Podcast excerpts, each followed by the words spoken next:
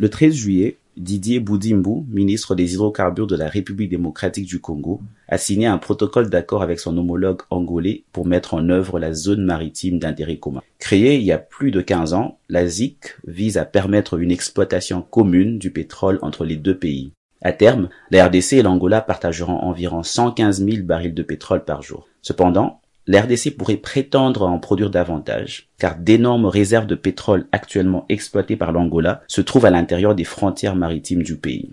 Alors, pourquoi la RDC n'a-t-elle pas accès à ces blocs malgré ses revendications? Bonjour et bienvenue dans ce 28e épisode de la saison 3 de Ponajek, capsule audio du groupe d'études sur le Congo, et de Ebouteli, son partenaire de recherche en RDC, qui tente chaque semaine d'éclairer un sujet d'actualité en RDC. Je suis Jacques Moukena, chercheur principal en gouvernance à Ebouteli. Nous sommes le vendredi 21 juillet 2023.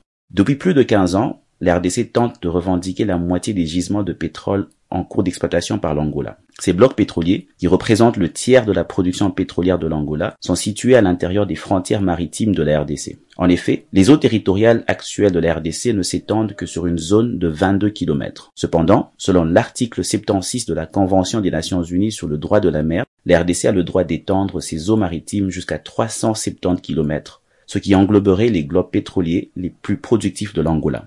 Qu'est-ce qui justifie la réticence des autorités congolaises? Tout d'abord, l'Angola détient un poids sécuritaire et diplomatique important. Un exemple concret est son soutien financier et militaire substantiel à la RDC lors de la guerre de 1998. Cette assistance avait sans aucun doute influencé l'approche mesurée et prudente de Laurent Kabila concernant les questions des frontières maritimes. En outre, malgré la mise en place de la ZIC en 2007, pendant le régime de Joseph Kabila, l'Angola n'a jamais accordé des concessions significatives à la RDC. À l'époque, les tensions persistantes autour des limites maritimes entre les deux pays avaient même fait détériorer leurs relations diplomatiques, allant jusqu'à des expulsions des ressortissants des deux pays. C'est dans ce contexte que le président Félix Tshisekedi s'est trouvé dès son accession au pouvoir. À l'instar de ses prédécesseurs, Tshisekedi a choisi de ne pas engager un conflit ouvert avec l'Angola, préférant, du moins pour le moment, se limiter à la mise en œuvre de la ZIC.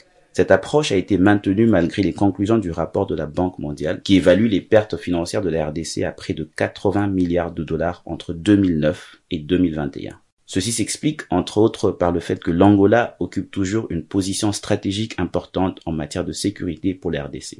Aujourd'hui par exemple, l'Angola joue un rôle de médiateur entre la RDC et le Rwanda dans le conflit lié à la rébellion du M23. De plus, d'un point de vue économique, les deux pays sont interdépendants. Récemment, la signature d'un accord entre eux pour développer un nouveau corridor ferroviaire reliant la ville de Kolwezi et le port de Lobito en Angola offre à l'industrie minière du Lualaba un accès rapide et moins coûteux pour évacuer ces minerais que celui vers l'Afrique australe. La mise en œuvre de ce projet requiert une entente cordiale avec Luanda pour que soient menés à bien ces projets mutuellement bénéfiques. Toutefois, même dans l'hypothèse où la RDC obtiendrait gain de cause devant les cours de justice internationale, elle ferait face à des difficultés logistiques et techniques pour exploiter son pétrole. Contrairement à ses deux voisins, l'Angola et le Congo-Brazzaville, la RDC n'est pas un grand pays pétrolier. À ce jour, seule l'entreprise junior anglo-française Perenco produit environ 25 000 barils de pétrole par jour sur la côte ouest. En revanche, l'Angola, qui produit plus d'un million de barils par jour, abrite plusieurs grandes entreprises pétrolières, telles que BP, ExxonMobil et Total, qui entretiennent des liens étroits avec le pays. Ces compagnies pourraient être réticentes à coopérer avec la RDC si cela les mettait en conflit avec l'Angola. Vous pouvez recevoir Ponajek sur votre téléphone chaque vendredi en envoyant JEC ou Ebouteli au plus 243 894 110 542. À bientôt.